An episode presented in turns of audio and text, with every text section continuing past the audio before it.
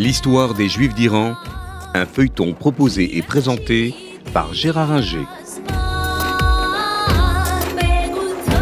Bonjour.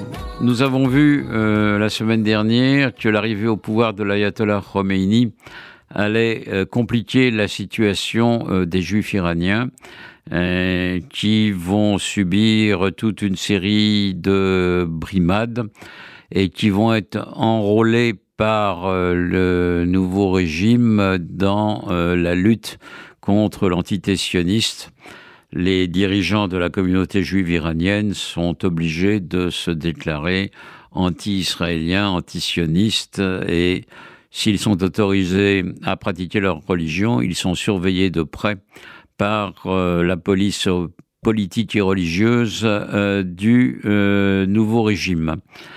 Leur situation va se dégrader de plus en plus. Beaucoup préfèrent partir euh, pour aller en Occident euh, et notamment aux États-Unis, sur la côte ouest par exemple. Euh, d'autres iront en Israël par des voies détournées. ce qui fait que à partir des années 2000, il n'y a plus en Iran qu'une trentaine de milliers de juifs essentiellement à Téhéran et à Ispahan. Euh, ces juifs mènent une vie discrète, ils peuvent pratiquer leur religion, mais euh, donc ils sont euh, surveillés de près et parfois particulièrement brimés quand il y a des troubles, comme ça a été le cas au début des années 2000, euh, euh, eh ben on accuse les Juifs d'être euh, des espions à la solde d'Israël. On en arrête beaucoup et quelques-uns même seront exécutés. Il faudra une pression forte de la communauté internationale pour que cessent ces brimades difficiles. les choses ne s'arrangent pas pour autant puisque euh, après la mort de Khomeini, c'est l'ayatollah Khamenei qui prend le pouvoir. Il n'est pas plus ouvert que euh, son prédécesseur, même moins si c'est possible. Euh, et un président de la République est élu à la fin, en 2008, je crois, Ahmadinejad, qui lui est un antisémite déclaré, qui considère que la Shoah n'a sans doute pas existé, qui organise des concours de dessin sur euh, la Shoah. Euh, bref, un réactionnaire avéré, euh, clairement antisémite, et pendant toute cette période, qui va durer jusqu'au début des années 2012-2013, la situation ne va pas être bonne pour les juifs.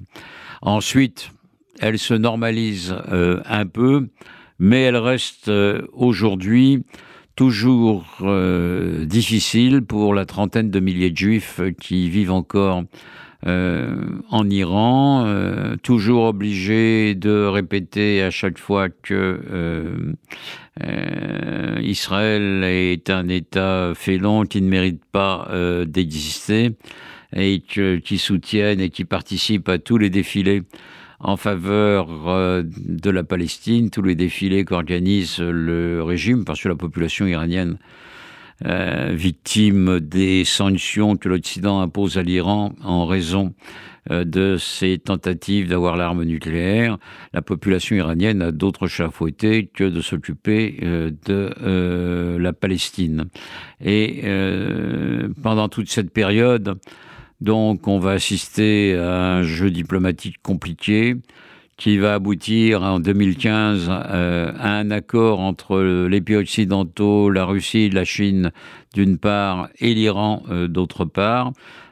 Ça va aboutir à un traité qui va euh, interdire, moyennant la levée des sanctions, qui va interdire pendant dix ans à l'Iran de progresser vers l'uranium militaire, euh, mais euh, Donald Trump, euh, arrivé au pouvoir, va en 2017 dénoncer le traité. Et l'arrivée de Joe Biden ne va pas changer grand-chose, puisqu'il vient de déclarer que l'hypothèse d'un nouveau traité avec l'Iran était morte. Il a fait une déclaration officieuse sur ce sujet. Quant aux Israéliens, eux, ils font tout pour empêcher les Iraniens d'avoir l'arme nucléaire. Euh, le nombre d'accidents mortels concernant les scientifiques iraniens est impressionnant. Et euh, l'utilisation de, des attaques cyber par les Israéliens euh, freine le développement du programme iranien.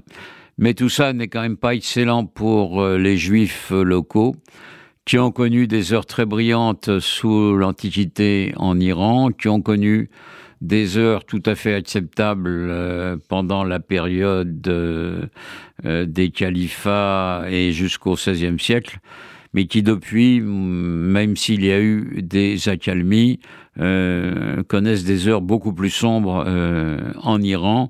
Et aujourd'hui, les 30 000 juifs qui y vivent font profil bas en espérant et en attendant euh, des jours meilleurs.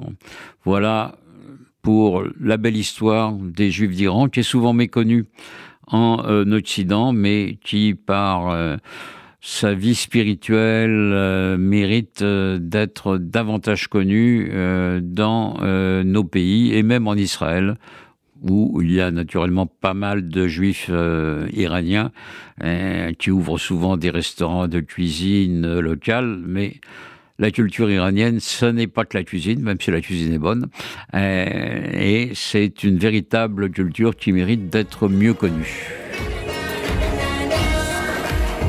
C'était l'histoire des Juifs d'Iran, un feuilleton proposé et présenté par Gérard Inger.